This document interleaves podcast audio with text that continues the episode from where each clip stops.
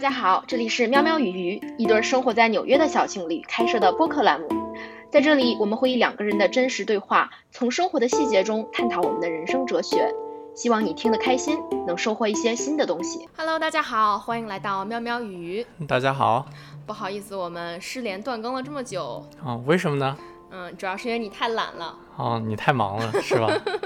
是吧？本来就是嘛。但是今天我们这期播客呢，我们卷土重来，是想跟大家分享我们上个星期一场非常神奇的旅行体验，是去拜访了距纽约只有两个小时，在宾州的一个现代资本主义社会里的宗教田园乌托邦。嗯，叫兰卡斯特的小镇上，哦，他们住了一群阿米什人。阿米什人是他们这个宗教的名字，然后他们也也可以算是一个他们。种族的名字，就是它并不是一个呃生物学或者人类学的缘起，我觉得更多的是他们信仰。同一种宗教，然后为什么叫做宗教田园乌托邦呢？因为他们信仰的这个宗教的一个核心宗旨就是远离科技，然后过上田园生活。对我们是没有完全没有计划，只是想住一个 Airbnb，然后丹阳看到那个 Airbnb 上有马车，马车，然后他就订了那个房子。我也不知道这房子是什么。对，然后去了之后才发现，好像是接待我们的那个女主人，她当时穿了一个就像中世纪农妇的那种衣服，全身黑的。我还以为她在玩 cosplay，头上戴。带了个白的布，而且我们刚到那个小镇，路上就有各种马车，特别精致的那种马车，不是那种像中央公园给游客的弄弄的那种马车，是交通工具用的马车。然后就觉得很好奇，然后我们就查了一下阿米什到底是什么意思，然后居然发现这个地方是个旅游景点，而且是个有着挺悠久的历史文化和一套非常独特宗教信仰的地方。对，然后我们很神奇的在这个地方住了一个晚上，然后第二天去参加了一个 tour，然后我们两个回来又查了好多资料，然后就一直在聊他们这种生活方式意味着什么，然后对我们又有什么启示，然后聊来聊去觉得想讲的东西实在是太多了，然后所以我们决定录一期播客。好，那从哪开始讲呢？我觉得先说一下他们是怎么生活的，是阿米什人最有特点的地方。阿米什人他们信奉的宗教是远离科技，然后下一句话就是回归田园。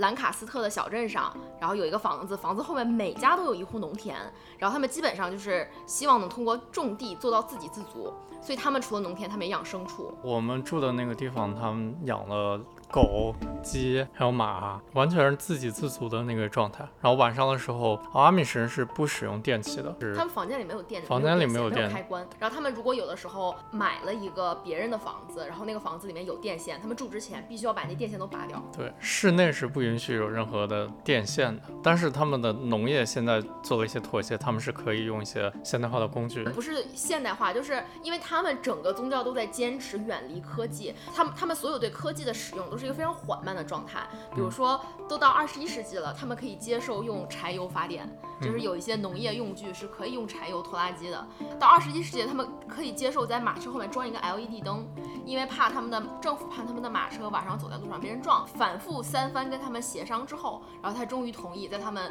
呃这个朴素没有任何装饰的最贴近自然的马车上装一盏 LED 灯。但是他们的核心宗旨就是不能让电器或者所谓的科技来干扰他们的生活。他们要尽量让自己的生活简单朴素、自给自足。然后这个群体人还蛮多的，在兰卡斯特那个兰卡斯特大概是十几万人口，然后其中阿米什人大概占了五万人左右。嗯，然后他们阿米什人的起源，这也是我们后来查资料查到的，就非常有意思。这些人是从欧洲过来的。他们一开始是源自于欧洲的，当时对，源自于苏黎世。然后他们大概是从十六世纪中期，就是当欧洲还处于黑暗的罗马教皇的控制下。大家如果比较熟悉中世纪的历史，可能听说过一个叫马丁·路德的人。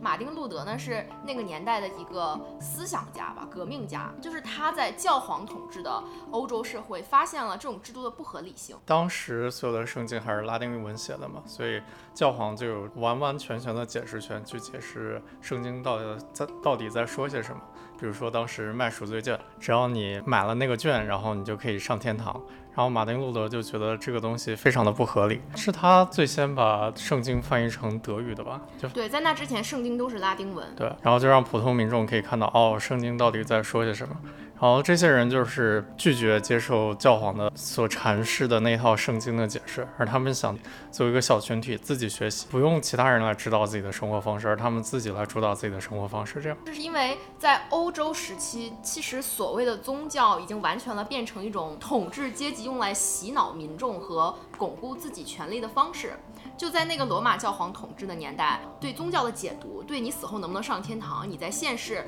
要以什么样的方式过好这一生，就完全是由那个唯一掌握着宗教解释权的人来制定规则的。然后当时罗马教廷会贩卖那种赎罪券，就是你想要上天堂吗？你犯罪了吗？你只要花钱，对吧？给我们教堂捐钱，然后我就给你发券，你就可以上天堂了。就是一种非常荒谬的，完完全全它其实就不是真的在信信仰上帝，或者说信仰一种死后的世界，而就是恐惧。当时的罗马教皇来宣传说，如果你不听我的。你就会下地狱。然后马丁路德这个人就相当于是打破了这种制度的不合理性，就是他开始在那个年代著书立说，然后翻译圣经，将用他的思想、他的语言、他他的文字来挑战这种宗教统治的不合理性。然后他的思想就感动到了当时在瑞士的这么一批人，然后这批人他们给自己的宗教起了一个名字叫重洗派。就是重新洗一下，因为像这些天主教，他们不是都有叫受洗吗？所谓受洗，就是你新出生的婴儿，然后我把你洗干净了，你从此就接受到主的庇佑了。重洗派的人就觉得，他们被罗马教廷的人洗过是不算的，因为他们根本就觉得按照我自己的方式去解读圣经，我不希望通过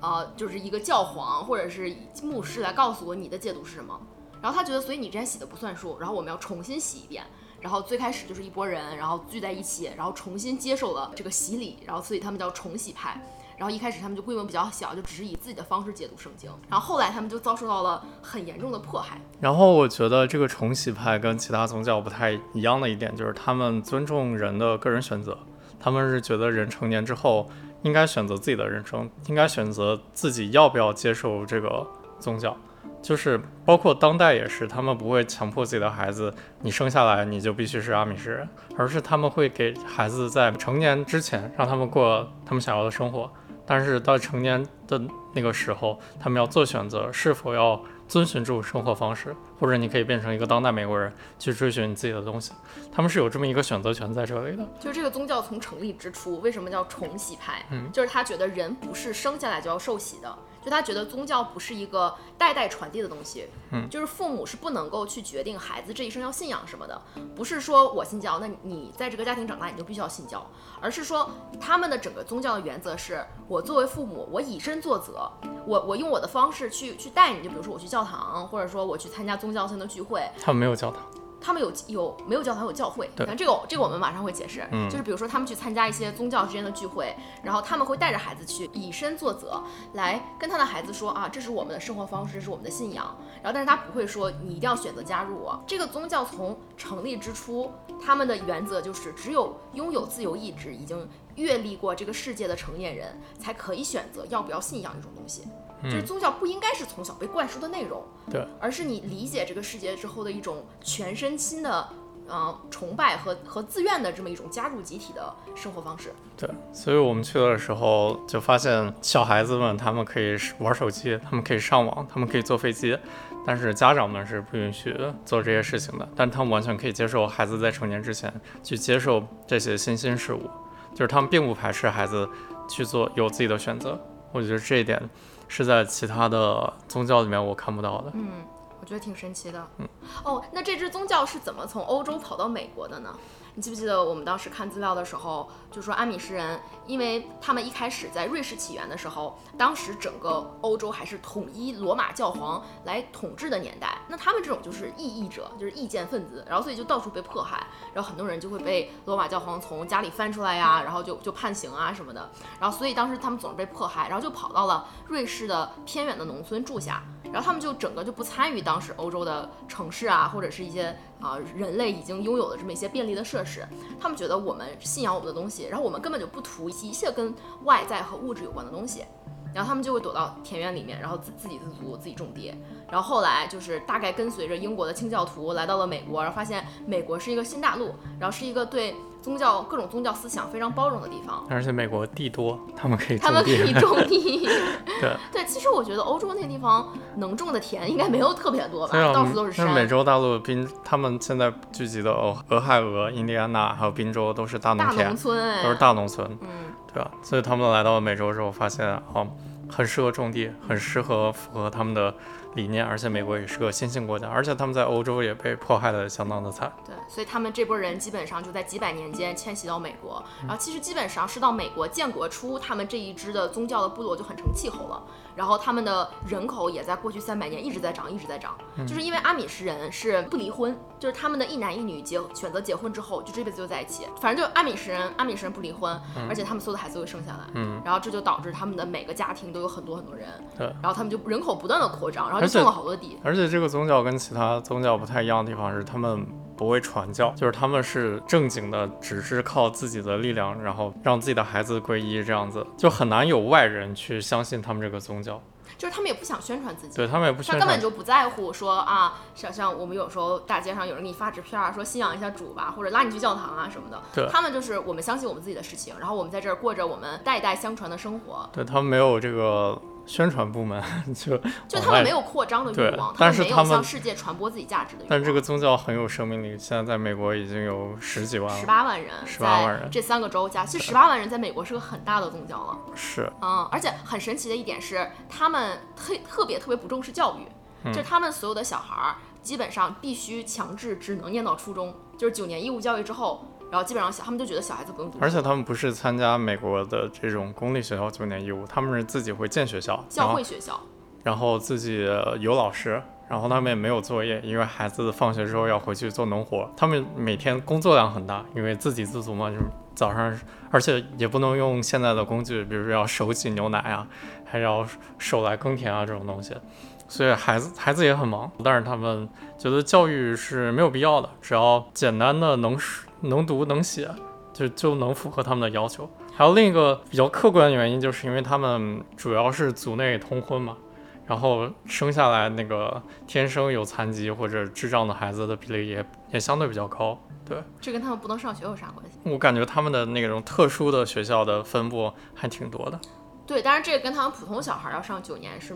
没有关系的嘛？就反就是我觉得，就是普通上了九年的孩子跟这些智障的孩子本质上区别也不会那么的大。反正上了九年的孩子，他他也不是就是去上个大学什么的，他也就是受过九年的教育。对，我觉得大家听到这里肯定会觉得这个群体是不是保守反智啊？就他是他们是不是就就完全就是呃排斥现代社会的一切，然后就非常的闭塞，然后非常的落后。然后我觉得就说到这里，我们可以先不聊。关于这个宗教的事实，先去讲一下他们的这种生活理念，为什么让我觉得特别震撼？嗯，我觉得他的整个理念让我觉得最震撼的一点，就是他意识到了这个世界的本质以及人应该追求的东西，并不一定要是经济的增长，并不一定要是我们拥有更多的物质财富，我们生产出更多的东西，我们扩张更多的人口，并不是变多，而是变少，而是怎么去保持精神上的纯洁和内心上的纯洁。就是阿米什人非常非常强调精神，他们对精神的追求是写在他们整个的这个宗教体系和他们的文化传承里面的。他们非常强调爱，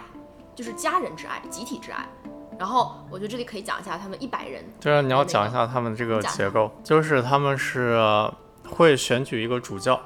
然后这个主教会管理一百个人，然后呢，他所谓的管理就是制定一些简单的规则，他们没有特别多的成文法。而更多的是一种主教会定，比如说比较偏保守的主教，对口口相传的这种，会有一些约束。然后主教相当于在当代社会管理这一百个人，并且跟现代社会进行连接的这么一个通道，因为主教会管理他们所有的保险啊，如果有出了车祸啊，他们都会去找主教啊，主教来处理这些事情。而他们作为普通民众的话，他们只要管好自己的家庭，管好自己的生活，能够自给自足，然后能够保持自己精神上的追求，就就足够了。就他们非常排斥阶级，对。然后，所以大家可能会想，那五万个人，如果让他们都信仰一个宗教，你是不是有上限下限啊？是不是要有一个金字塔结构？对。但是他们的他们的结构是平的，就是这五万个人，大概大大概是一百个人分一个区，然后这一百个人就是你规定好的，你们就是兄弟姐妹。然后这一百个人，他们基本上大部分人一辈子的社交关系和工作关系。情感关系都是在这一百个人之中的，那情感关系不一定，就是你可以跟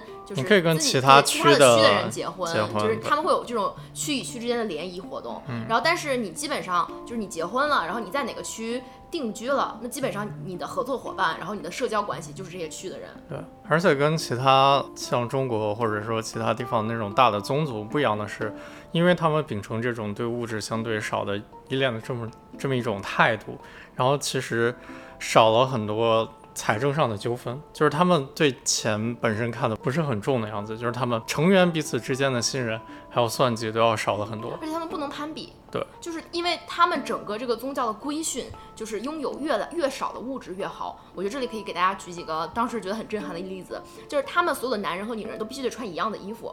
所有女人的衣服都是刚才我们跟大家描述的，像呃欧洲农妇的那样一种，戴个帽子，然后有个小围裙，就是高跟画里面的农妇。对，真的是高跟画里面的农妇。然后所有的男性都必须都有穿那种那种灰色，就是黑色的吊带裤。然后而且他们男性的外衣上都是不能有扣子的，因为他们觉得扣子太太装饰了，装饰性太强了。然后他们也不能用裤腰带。就是所有的这些配饰都不能有，他们所有的帽子，就是他们会冬天一个帽子，夏天一个帽子，女人会戴个头巾，但是不能有其他的装饰物。对，而且鞋子都是最简单、最朴素的那种。包括家里，你墙上能能挂什么东西？不能画画，他们只能挂什么盘子。就是有用的这种东西可以挂到墙里面，墙家里面不能有任何装饰性的东西，尽可能的让你的生活变得越朴素、越简单越好。对，然后还有也不能使用乐器，但可以唱歌。嗯，就是尽量少的去利用物质来满足自己。整个的原则就是保持内心的一种稳定。然后，但是有的时候你保内心的稳定，你也得活下去，你要吃饭。然后，所以他们与外界相处和。啊，拥有物质的原则就是最少原则，就是你怎么能把你跟外界的交往和你拥有的物质在最小的范围内，但依然可以保持你生命的延续，以及保持整个精神价值的传递。嗯，这是这个宗教的核心理念。然后我们当时觉得非常震撼的一点就是，我们现代人就是生活在他们之外的这个人，确实追求东西完全不一样。你说我们追求教育，那你说我们很多小孩子想要上名校，然后你想要去最好的大学。其实你真的想追求的，你永远看的还是你毕业之后要干什么。就是我们都是在给自己的人生规定一条路。我们想进名校，是因为我们想变得比别人更强。我们想接受好的教育，是因为我们觉得接受教育让我们与众不同。然后或者我们接受教育能找到好的工作。我觉得这三个动机可能占了想接受教育的人这种心态几乎超过绝对超过一半。然后就真的你是想学知识，你想让自己变成一个更好的人，我觉得这个东西也有。然后，但是我觉得，在我们当代社会，教育的功利性真的很强。当我们看这些人啊，他们他们对教育没有那么强的渴求，然后他们觉得人在这个世界上保持一种精神上的纯粹和快乐，并不取决于你知识的多少，也不取决于你理性的强大与否，而反而是你就专注着这一件事情，你就是要把你的精神搞好，然后去相信一种爱和一种互相尊重、一种平等的价值，然后其他的什么都不重要，然后他们就把自己的日子过成了这个样子。嗯。但这不代表他们很穷，哦，他们超级不穷的。他们他们不交美国的税，然后他们也不享受美国政府的任何福利。但是他们的农业产出，他们可以卖农产品，对农卖的农产品的产出，让每个家庭都相对比较富。哦，他们它产业超级多样化的，这点我们还研究过。就是一开始我们看这个地方，我们以为哦，他们就是自己种地嘛，自自给自足。可是你想，在现代这样一个产业链下，你完全自给自足是很难的。就是你就算能能吃够东西，我我就很难想象一家人那么那么多人要养活，那不能所有人都去种地，就很多人还是要找点事情做。对我当时到这个小镇知道这些信息之后，第一反应就是他们的。就业肯定是大问题，因为滨州或者俄亥俄那些地方，你不可能无限在现在这个环境下来扩张农场，不可能每个人都去种地，他们肯定得想办法去找其他的产业。最主要就是他们每家要生很多孩子，然后基本上生了孩子之后，孩子长大了就要有自己的，就要独立出去。然后呢，他们的人口一直在扩张，但是美国这个农田，尤其是小块农田是越来越少的，有尤其是在滨州这种寸就是距离大城市很近的。相当于是郊区的地方，那很多的地其实是被地产商、然后住宅、商业用地开发掉了，然后所以他们其实新一代长大的孩子已经没有地可以种了。然后当时我们就想，那他们都在干嘛？然后我们就去查了一下，发现他们的产业超级丰富，就他们很多的农田会种一些特别神奇的东西。哦，就医用大麻。对，他会种大麻，就工业大麻或者叫医用医用大麻，叫医用大麻。然后，然后会他们他们也会种一些农产品出口，有纺织品。然后手工业，他们自己自己做一些东西去去销往外面，而且他们都卖的是非常贵的农产品。在上个世纪的时候，他们一直在卖烟草，对吧？哦，对对，现在烟草，现在是大麻，然后在之前是玉米，他们种的农产品都是嗯相对利润比较高的农产品，而且他们的产量也不错。就是作为自己家庭为单位的话，他们的肯定收入是是还可以的。而且他们他们还会有装修公司。就是因为他们的手工活特别强，所以他们有时候会接一些客单，帮人弄弄房子呀，打造一些家具啊。然后他们有的人还会把自己的房子单独弄一间出来，就是做做客房，就是做民宿。但他们都是很小的民宿，像我们去住的那个，就是他们自己有一个主的房子，然后那个房子是没有电的，然后在那个房子旁边他建了另外一个小房子，这个房子是有电有热水哦，他们是有热水的，就是他们只是没有电。我们那小房子是有电有空调有冰箱啊，什么都有。嗯。然后这个房子他们就是他们就会带人去住，就他们不是排斥跟外界的接触，对，就他们只是在跟外界接触的时候，他时刻记着自己的意义与价值，保持精神上的纯洁。而且我们去的时候，啊，他们是礼拜天绝对不工作的。我们是周六住的那个房子，然后当时晚上还问他能不能第二天参观一下他家里面，他说不行，因为礼拜天他们是绝对不工作的。对，就是这里可以讲一下他们在这个群体之间是如何保持这种文化和精神的生命力的。就是他们每两周会有一次集会，就是我们刚刚聊的，他们没有教堂，但是有教会。就他们不会说单独弄一个建筑出来，然后说这个是神圣的教堂，我们要给大家捐钱，而是他每两周的周日，然后会轮流自己在家里招待这一区里面一百个人，然后一起来家里面进行一些不一定一百个人吧，就是他们会反正他们这个区里面的人，然后会招待他们进行一些集会活动，他们可能会一起唱歌，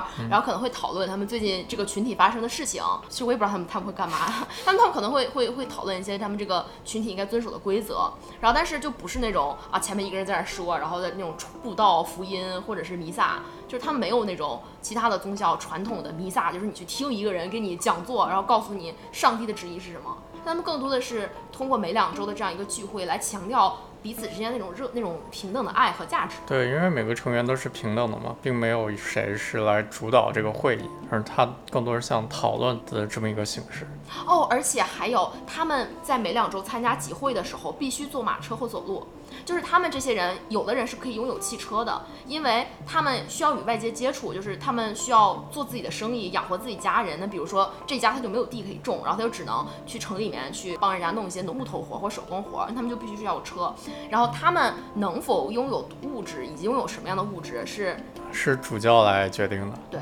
然后但是呢，你你这家人，你即使为了你的生意需要，你要拥有物质，但是你在参加集会的时候，你你必须用，必须只能坐马车。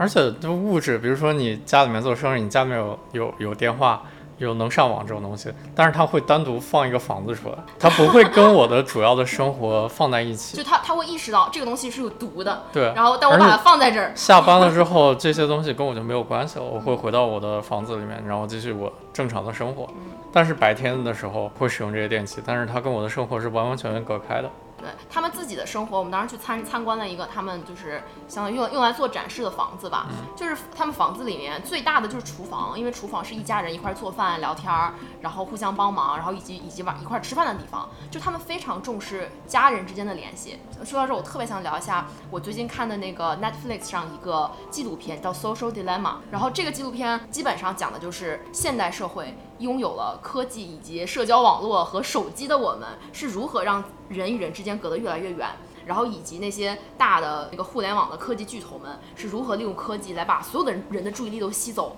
然后同时把自己赚得盆满钵满的。嗯，然后那个电影里面，我不知道你你你可能没仔细看，就是有一个我印象特别深刻的，他从头到尾就是串联的一些场景，讲了一个小故事，就是有这么一家人，然后一家三口，大姐、二弟和小妹，然后三个小孩子都是青少年，然后他们就特别特别迷自己的手机，然后他们他们的妈妈就觉得，就是现在的年轻人怎么都这样了，就是周末了，家人一起坐在桌子前面吃顿饭，每个孩子都在看手机。然后孩子们都觉得手机里面的世界，就是不管是在社交网络上看别人，还是被别人点赞，都比眼前家庭的聚会更重要。然后所以就是他们吃饭的时候，妈妈会说：“嗯，我们把手机放下，我们一起吃顿饭好不好？”然后那些小孩子，就是他们的家里那些青少年，就完全不理他妈。然后其中一个情节是他妈买了一个厨房锁，买了一个塑料罐子，然后那个是带一个定时的锁，说吃饭前把大家的手机都收进来，说今天我们就实验一下，我们大家都不看手机，我们能不能就是一家人正常的吃一顿饭？然后结果手机放上之后，一家人就沉默，面面相觑，不知道说什么。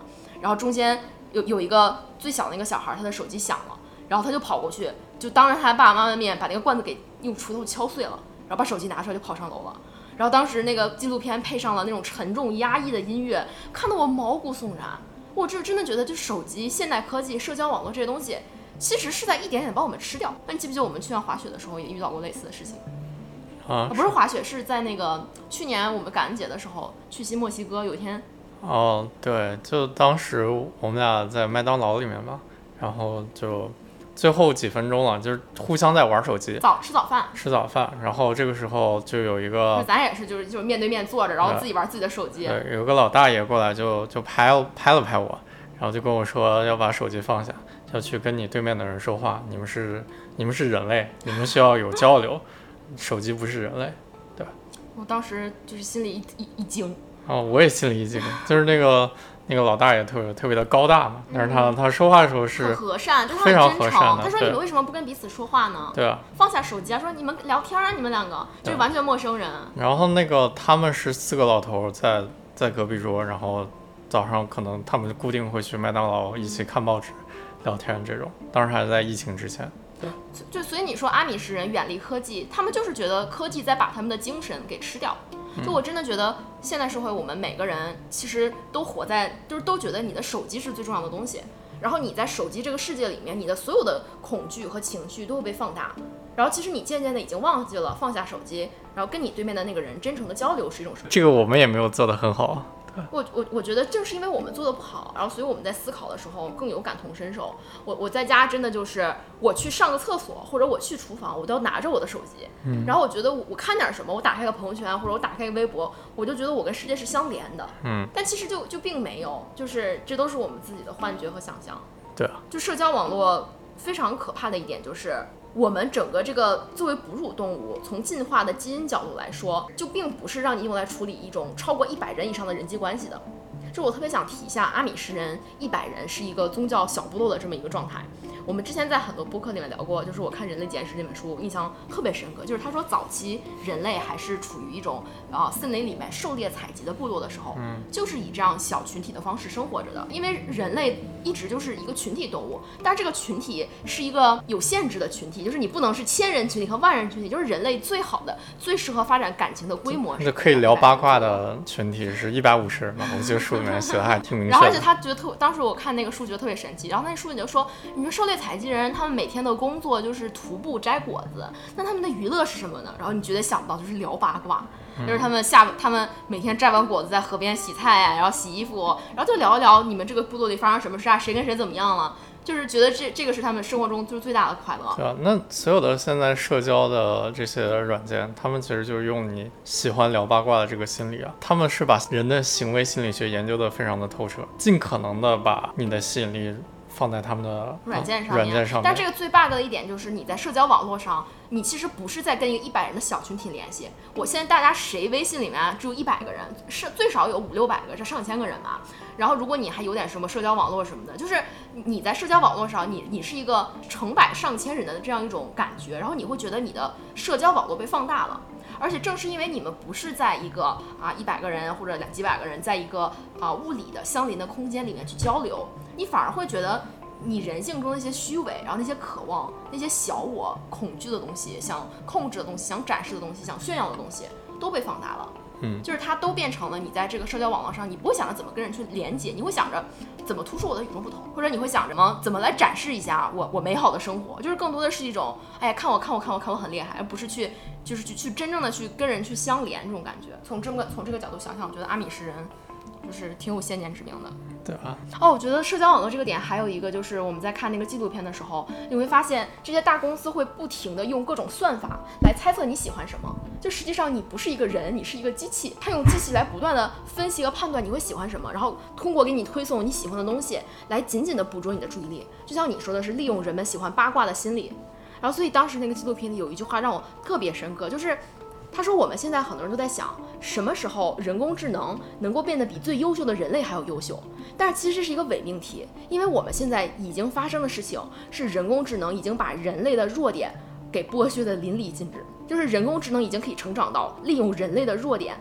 来让自己的这个程序、这个算法不断的扩张出去。然后就算法好像拥有了生命力，就是当你就是那些可能科技公司的工程师在编程的时候，就是他真的就是在想。”你这个人，他你会喜欢什么？然后你意味着什么？你跟什么样的人是一样的？就是他会把人性中那些比较黑暗，然后比较相信负面的东西，比较拥有偏见的一面给拎出来，然后专门的去培养人性中这些狭隘和拥有偏见的地方。就比如说，如果你讨厌一个政客，或者是你讨厌一种人，然后那你看完了之后，你可能马上就会收到一个相似观点的视频。然后这样的话，人类就会生活在一个泡沫里面，你永远觉得自己是对的。纪录片里面有一个数据是说，这几年美国社会的呃民主党和共和党的政治极端的思想变得越来越极端。就是民主党中已经有很多很多人认为共和党就是彻头彻尾的骗子混蛋，然后共和党中也有很多人认为民主党是这样，没有中间派，就所有人都在自己的那个泡泡里面，然后永远只能够在互联网上看见跟自己相似的、认同自己的声音。嗯，我觉得这是一个还挺必然的东西。就是社交网络发展到这个趋势，然后包括现在这个算法，我觉得这是无法避免的事实，一定会变成这个样子。就是从九十年代互联网横空出世的那一天，对，就是这个，如果这个世界有某种算法的话，当时的人类的命运就已经注定了。对啊，我当时，我现在看很多一九八几年、七几年写的书，然后当时很多科幻作家，然后包括专家学者，在看到。有这么一种趋势的时候，很多人已经预测这样的东西。就是人人类必然会沉浸在对你其实每天的精力是有限的，你接收到的信息是有限的，你不可能接受无限多的信息。然后你接收到的信息又是有指向性的，然后这些信息就塑造了你的所有的什么人生观啊，或者看其他事情的观点。然后当这个推送系统会只会让你看到你相近的事情，人就会变得越来越狭隘。对啊，这是一个必然。而且我觉得还有一点就是，当人们在互联网上发表自己的观点的时候，因为隔着一个屏幕，它的道德感会小了很多，所以你在互联网上你能能够看到比现实生活中多很多的恶意。我们虽然有自己的社交平台，就是有有公众号、有微博，就是你真的会见到这个世界上有很多非常奇怪的留言。然后这个东西你想一想，在我们上上学的时候，你感觉到这个世界上的恶意没有那么多，就是大家表面上都挺和善的。然后你可能偶尔突然哪个小朋友扯了一下，你会觉得他很。坏，但是如果你现在是一个上网的人，然后如果是你关注一些时事热点话题，你每天都能感受到一个人能够无缘无故的这么恨另外一个陌生人，就原来人与人之间仅仅能够因为观点和看法的不同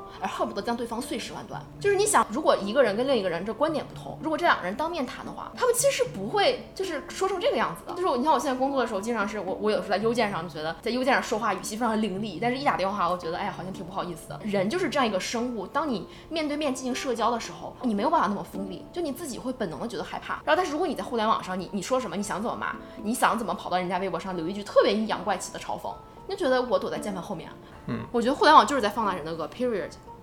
我觉得还有阿米什人的生活方式，还有一点让我觉得非常敬佩的，就是他对于生活节奏的看法。就是马克思韦伯曾经大概说过这样一段类似的话，他就说，现代社会的一个标志性的转变，就是开始注重效率，开始注重用理性来规范效率。现代社会让人们不再去想着当下，不再去想着死后的世界，而是想着你在这一辈子未来要怎么过。然后他会开始利用时间，把时间切成精确的小块儿，就像福柯说的规训一样，把人们的肉体与灵魂规训起来。他会让人们觉得浪费时间是可耻的。我活这一辈子在世界上，我一定要达成点什么，就所以我一定要去知道我的三年计划，我的五年计划，我这一辈子要干什么，我怎样一步一步达成我想要的状态。然后以及整个社会追求的东西也是啊，我两年 GDP 要翻一翻，三年增长要达到百分之两百。就是永远会想着我们下一步要怎么去把我们的物质世界变得可以量化的更好。你即使是追求一种精神上的东西，比如说教育，你看的也是物质，就是你你得看有没有人认可你这个教育，你得看有没有人认可你的学历，然后你以及看你的教育能不能转化成一些还是能够给你带来物质的东西。就是现代社会的人们追求的是物质的量化，然后它实现物质量化就是通过理性，通过规训。嗯，我同意。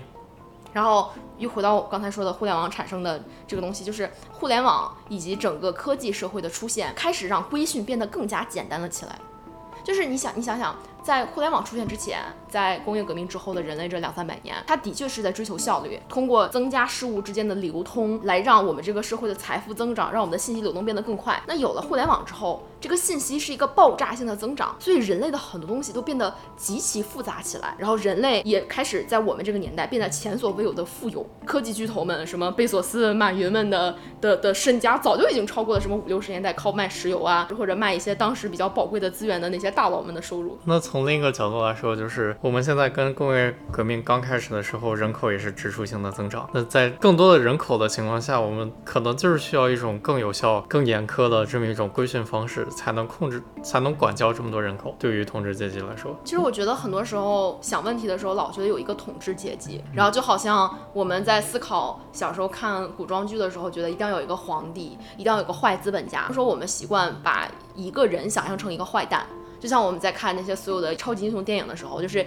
一个英雄去打倒一个坏蛋。但是我觉得这个世界真实的世界不是有一个坏蛋，而是每个人心里都有一点坏，然后这个坏被这个机器放大，导致好像没有一个人希望事情变成这个样子。但每一个人的这个恶意或者心里的那种执念的自私被放大，然后这个社会就每个人都被卷入漩涡里，然后也没有一个英雄，因为每个人他都是有贪和善，然后或者是有恐惧和爱的这么种两面。嗯，然后我觉得阿米什人就是完完全全的意识到了这一点，所以他为什么排斥现代科技？因为他觉得我们的人生不是在追求效率，我不是要让我们的农业产量增加，让我们的人口扩大一倍，让我们可以把我们的商业社会扩大。然后相反，他觉得我不得不接触商业社会，是因为你们这个世界在变化，我需要活下去，我们这个种族能够延续下去。然后之前我们看过一本书，叫差不多就是阿米什人的商业伦理。然后这本书很有意思，就是说大概八十年代的时候，整个滨州已经基本上没有什么土地了，就像我们刚刚说，他们有就业问题。然后基本是从过去这几十年，他们才开发了多种多样的商业生态模式，而且基本是在一代人的时间里，然后就诞生了如雨后春笋一样，诞生了很多那种小企业，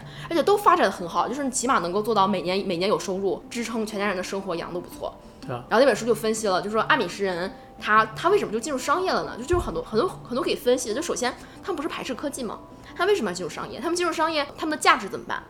然后呢，以及他们进入商业之后，他们的目的是什么？他们要扩张吗？然后其实就正好讲到了对精神上的纯洁的追求，然后跟不得不依赖于物质之间这么一种对抗的精神的一种冲突，然后以及他们是如何妥协的。那那你要展开讲讲吗？然后我觉得他们对抗的方式，首先最直观的一点就是他们节假日绝对不工作，嗯，就是他们只在工作的时间工作，然后给工自己工作的时间有严格的限制。然后第二点就是他们的企业核心不是追求利润。他们不会给每年设设定目标，比如说明年我们要增长多少多少，而他们更多的是就把自己的本职的事情该做的做好，到了一定的量我就不做了。而且他们能从事的生意也是有限度的，对，就能进入什么行业，你得让大主教批准，小主教就是一百个人的那个管制定规则的小主教，就基本上就是因为他们是以一百个人为单位来进行这种宗教生活，一种田园乌托邦的生活，所以如果你想要去发展一些自己的东西，就是你想尝试一些你们这个宗教没有尝试过的事情，只要大家都同意，认为你这个行为得是符合我们的信仰的，你就可以去做。嗯，所以他们有严格的产业要求，比如说不能从事娱乐业，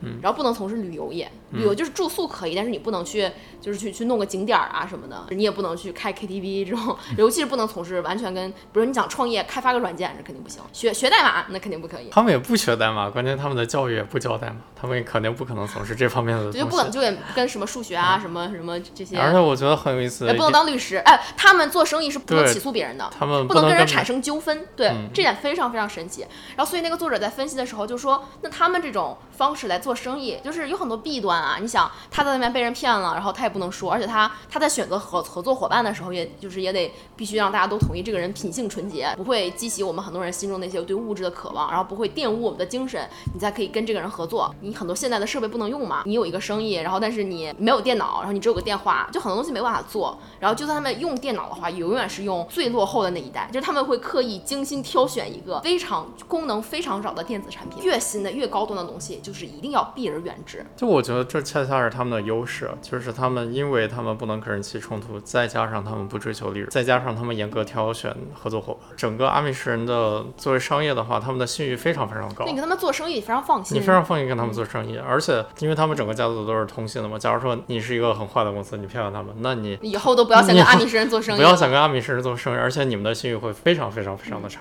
因为你在一个跟非常好的信誉的人做做生意，然后你都能都能就有纠纷，那肯定是你自己的问题。对。就是在一代人之间，那些没有做过生意的人，一下子就开始出现了一堆小企业主，然后而且都把自己的生意做得蛮好的。而且他们的员工都是自己的自己的家人，这就是无条件的信任，人家这个企业凝聚力是现代人比不了的。对，而且又没有太多的财务纠纷，嗯，对没有财务纠纷，就是你你给多给少的钱，他们都不重要。嗯。就是他们他们不追求这些可以被量化的东西，你也不能攀比，也不是说你企业挣得好，或者你借，说而且他们借钱就是也不也不打借条，就是你你需要钱，你生病了，我就把直接把我钱给你。对啊，这个信誉，现在公司都在追求这样的信誉，但是这是非常非常难的。但是他们有得天独厚的这这样一个优势。哎，就你不觉得现代社会很多公司追求的东西反而是相反的？就是他会用一些外在的东西来遏制人们心中的恶念和人们心中的贪欲。就像法律，其实就是在告诉你，你不要碰红线，碰红线我就收拾你。然后或者合同，就是觉得为什么我们这些做律师的、搞法律的人要把合同写的那么长、那么细，就是觉得总会有人想钻空子，所以我要把所有想的东西都想到。这是为什么这个世界变变得越来越复杂，因为你要防范住人们心中的恶。我看阿米什人这个样子，我就觉得我们现在社会追求的这种状态是颠倒了的，不是用物质或者用外界的规训来让人们限制住心中的恶，而是你去激发人们心中的善，就是这是一个此消彼长的力量。就像阿米什人，他们没有说啊你不能做这个，你不能做那个，而没有说是用一种强制的这样一种教条式的生活，用恐惧来去威慑他们的民众服从，而他们是用爱，他们是感化，他们是让你看到这种生活的价值，让你真心的相信它。嗯，为什么所以叫乌托邦？就是你能想象一个社会，比如几千人的社会，对吧？就是你能想象一个几千人、几万人的社会，无条件的信任彼此吗？而且完全不计较任何物质上的利益得失。哦，还有一点就是，作为阿米什人，他们没有正儿八经的惩罚措施。假如说你你皈依了这个阿米什的教。但是你你破戒了，你用了各种各样的，你买了个手机，你买了个 iPhone，买了个车或者其他，你骗人了或者怎么样，他们会第一次给你个口头警告，然后再有一次的话，口头警告就已经不理你了，就是只要你拿这个手机一天，你爸爸妈妈、你的朋友、你的教会的人就不跟你说话了。对，但是假如说你再有第二次的话，他们会彻底跟你断绝关系，把你从这个教踢出去，就是你你的所有的亲人，你认识的属于阿米什教的人，这辈子都不会再跟你说话或者有任何的联系。他们是这样子的惩罚措施，而不是会说把你告上法庭。就也不是说。像像那个封建时期的教会一样，说如果你违背了教义，你就要被当众宣判和惩罚。嗯，就就像我我刚刚说，他们不是用恐惧来逼迫人们服从，而是用爱，就是因为你渴望得到你来自于家人、来自朋友、你的所有的社交网络的爱，所以你会觉得我愿意跟你们在一起。我觉得就是这个才是规训人类，或者说啊，让人类生活在一个乌托邦的和谐的社会里面最有效的方式。你不是通过法律或者是这些严刑峻法或者合同里面的繁文缛节，不知道这个词用对不对，来让人们不敢。去做什么事情，而是你去提高人们的意识，你去提高人们精神上的纯洁，你让人们自愿的去渴望爱，去信任别人，去把自己好的东西无条件的分享给别人。就是当人们的意识能达到这个纯洁程度的时候，你要什么法律呢？阿米什就没有法律啊，就是你你你如果犯错了，我们家大家聚在一起裁决，我们都知道谁对谁错，就每个人心里都非常的。纯净和澄澈的那种感觉，对，我觉得在他们的这种精神高度，你是可以实行这样的事情的。但是在当现在这个社会，所有人类的精神高度上是很难，我很难想象这样会在其他地方。你知道为什么人类社会没法实现吗？因为人太多了。你有今天我我们俩特别喜欢看 YouTube 上一对儿讲呃奇闻异事的 couple，叫老高和小莫。然后今天老高出了一个新视频，就是讲一个小白鼠的实验。然后他就是说那个那个那个实验就是一堆科学家在笼子里面先放了四男四女，呃八个小白鼠。然后这个笼子特别特别大，然后这整个生态环境可以够四千只小白鼠生存。然后但最后这个小白鼠的人口涨到两千多的时候，它们就开始停止增长，然后出现各种各样的问题，就大家就开始变得非常反社交，然后不愿意理别人。然后这个老鼠趴在那儿，如果有人去打扰它，这个老鼠就会咬别人。就很多人开始变得那种沦落，就是完全对社交生活和对这个族群的繁衍没有兴趣，就想过自己的世界。然后所以这个老鼠就开始迅速的消亡，最后两千只老鼠全都死光了。然后我觉得他当时这个实验，他就是想说，人类就是人类社会跟哺乳动物一样，你这么多的群体生活在一起，其实很艰难的一件事情。所以这是为什么人类在狩猎采集的那种族群状态生活了几万年，而且就几万年就也没有什么大的那种战争灾事，就人类这个族群就延续下去了。而且我觉得大家可能都挺开心的，因为他们没有打仗。然后，但是呢，出于某种原因，人类进入农耕文明之后，人口就一直在扩张，而且就一直不停的，人类就不再是用爱来凝聚彼此了，而是用恐惧。就进入农耕文明之后，就开始有各种各样的规则呀，比如说我，你就拿中国举例子吧，就儒家思想，就说你要强调等级，你要强调秩序，不是儿子要听老子的，老子要听皇上的。就是有一种家天下的感觉，强调秩序。然后呢，欧洲那边就是强调宗教，强调啊你死后的世界。然后那死后的世界谁来规定？就是教皇来规定。所以你们现实生活要遵守秩序，如果不遵守秩序，你要接受惩罚。在欧洲就是被教会惩罚，那你在东方文化里面就是被自己的宗族，然后被皇权惩罚。就是你从进入农业文明之后，维系人类社会的东西就变成了恐惧。然后在这个恐惧的影影响下。人类社会啊，的确人口在增加，然后但是东西变得越来越复杂，而且战争频发。就这就是我觉得人类进入农业文明之后，几千年不到一万年的时间，虽然看似人类科技发展了很多，但是我们从来没有觉得人类离团灭有这么近过。嗯，就是核武器这种东西的出现，你就让人觉得说团灭就团灭啊。就是为什么我们现在轻轻松松可以想象出人类世界末日的景象，就是因为觉得人类有一万种方法来毁灭自己。然后我觉得根本原因可能就是人就不适合有一个大规模的社会。你像阿米什人一样，你可以有，但是呢，你你们尽量就一百个人一块生活，然后你可以就是社交，但是我们把人类分成一小坨一小坨的。当然这都是纯粹的 纯粹的想象。这就是这刚刚你说的，就是这是一个鸡生蛋还是蛋生鸡的问题。你说人类已经这么大了，你说纽约这么大个城市。几百万人生活在一起，你没有法律怎么办？你不可能没有法律。所以乌托邦的社会，它它就是一个。就是鸡生蛋，蛋生鸡的问题。你只要人多，你就不可能乌托邦。你想乌托邦，你就不能有这么多人。然后，但是你怎么从跳到另外一种循环？你怎么跳到另外一种自给自足的社会的状态？就是一百个人，然后然后大家都非常和谐，然后你用爱，而不是用恐惧来维系整个社会。就是科幻小说，大家可以想象一下，就是人类毁灭了，然后就是一一一百个人的部部落，然后其实大家都很快乐，就是一种全新的方式来来约束自己。嗯，我觉得没有没有必要想太多。就是我们作为当代人，就解决当代人现有的困境和问题。我觉得无解，就是你你觉得这个事情是可以有解决的，就是我没有觉得这是可以解决。你要我真的非常认真的觉得话，我觉得曲线就是先指数型上涨，然后再平，然后再指数型下降。那我现在没有看到平，我们没有看到下降，我们只看到这个世界的伤在不断的增加。这东西我们昨天也聊过，就是这个世界是开始变得越来越混乱的。你早晚会看到的呀，这个世界是平衡的呀，它有自己的平衡。那我这辈子是看不到的呀。那你不知道啊？就是也许我们就在那个混乱的顶点啊，就没有必要太悲观。我的意思是，我觉得不是悲观，就是这个东西跟悲观和乐观没有必然的区别。就是我并不是觉得这个世界会发展成什么样，我只是在描述一种现实。就我看到的现实，就是人类社会在不断的往。更多的混乱，更多的仇恨，更多的极端发展。我觉得爱是变少了的。，honest，我觉得爱是变少了的。就是，而且你看，人类社会进入农耕文明以来，就是你总总是有战争。然后每次经过一场大乱、一种战争之后，你又觉得人类的精神文明好像觉醒了一点。但是人们就没有打破过这个循环。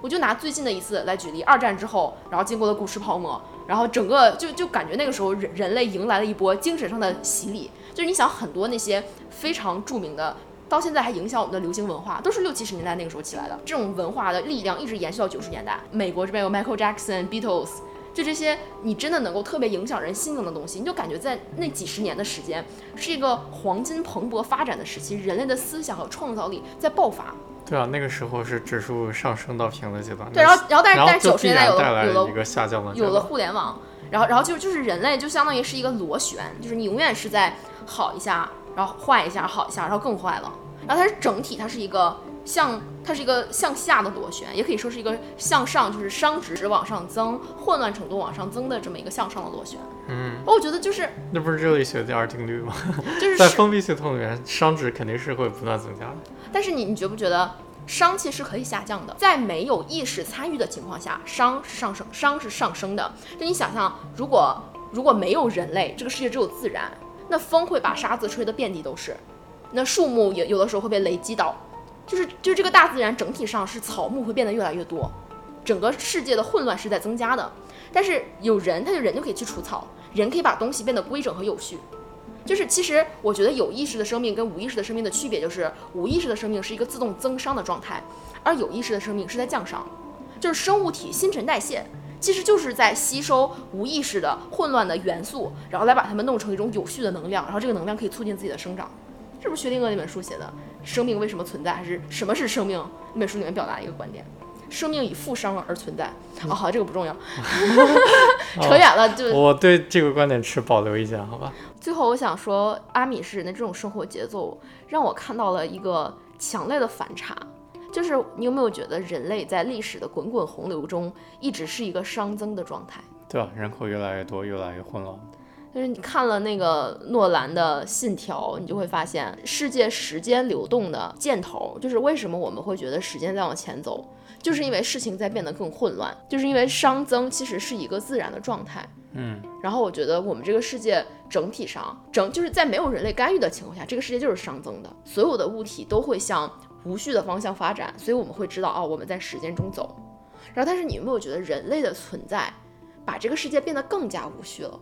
就是当人类借助了大自然，然后他们会从大自然中生产出城市，然后有有了城市，就有了复杂的人际关系，然后他们会建立出各种各样不存在的东西，然后用自己的意识把一个个想象出来的概念，然后建成堡垒，然后告诉所有人去遵守。对啊，就是不是有一种观点，就说人类就是地球的病毒吗？为了自己的繁衍，然后强行的改造环境，就就觉得这个大大自然本来是它自己有自己的一个规律，就是它可能呃是动物和植物，它会在自然界中吸收天地灵气，就有种这个世界会有一定运动的规律。然后，但是它的地球上的生命自己是有可以帮助降伤的能力的。然后，但是人类这种生命出于某种原因，就把这一切的进程都打乱了。就是我觉得人类真的把这个世界变得好复杂呀，而且我觉得这些这种熵增，在我看来，我真的有的时候在怀疑它的意义在哪里。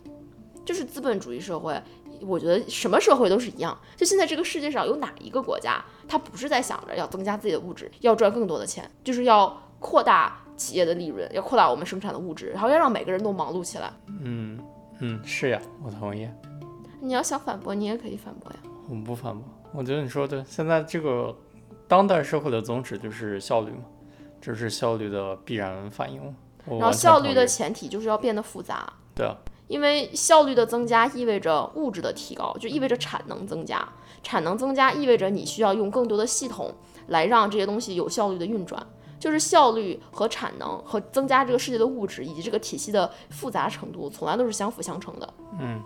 所以这个社会就变得越来越复杂，金融市场的游戏你已经看不懂了，法律文件越写越长，而且人们会在非常短的时间内做出越来越多复杂的这些不存在的东西。然后我觉得阿米什人。就是一股清流，因为他们是在这个复杂的世界里面试图维持着一种降商的存在。我觉得他们这个宗教应该叫做降商教，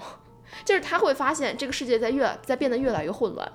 然后他在跟这个世界接轨的前提，或者是他跟这个世界接轨的唯一的原因，就是为了他要保持住自己一种低伤的状态。因为如果你不保持低伤，就是如果他的生命死掉了，那那就是生命。从有序到无序，其实就是一个生命从活着到凋零的过程。活着的东西是相对于比较有序的，死亡就是无序的状态嘛。因为你没有生命，你的所有的细胞就散掉了，你就归为尘土了。阿米什人他们是为了，就是阿米什人他整个的使命是为了降商，然后但是为了降商，他有的时候要跟外界进行一些有限的接触，来改变自己的生活方式。但是他改变的前提不是为了增商。而是为了降商，他不得不去吸收一些混乱，才能保持他们这个文化和群体的生命力。嗯，就是因为他们没有地中，他们才不得不去做生意。然后，因为他们要跟人做生意，他们不得不使用一些现现代工具。但是他们会单独建一个房子，把电脑放在里面。就是一切的宗旨是要维持这个小群体内稳定不变的一种降商的感觉，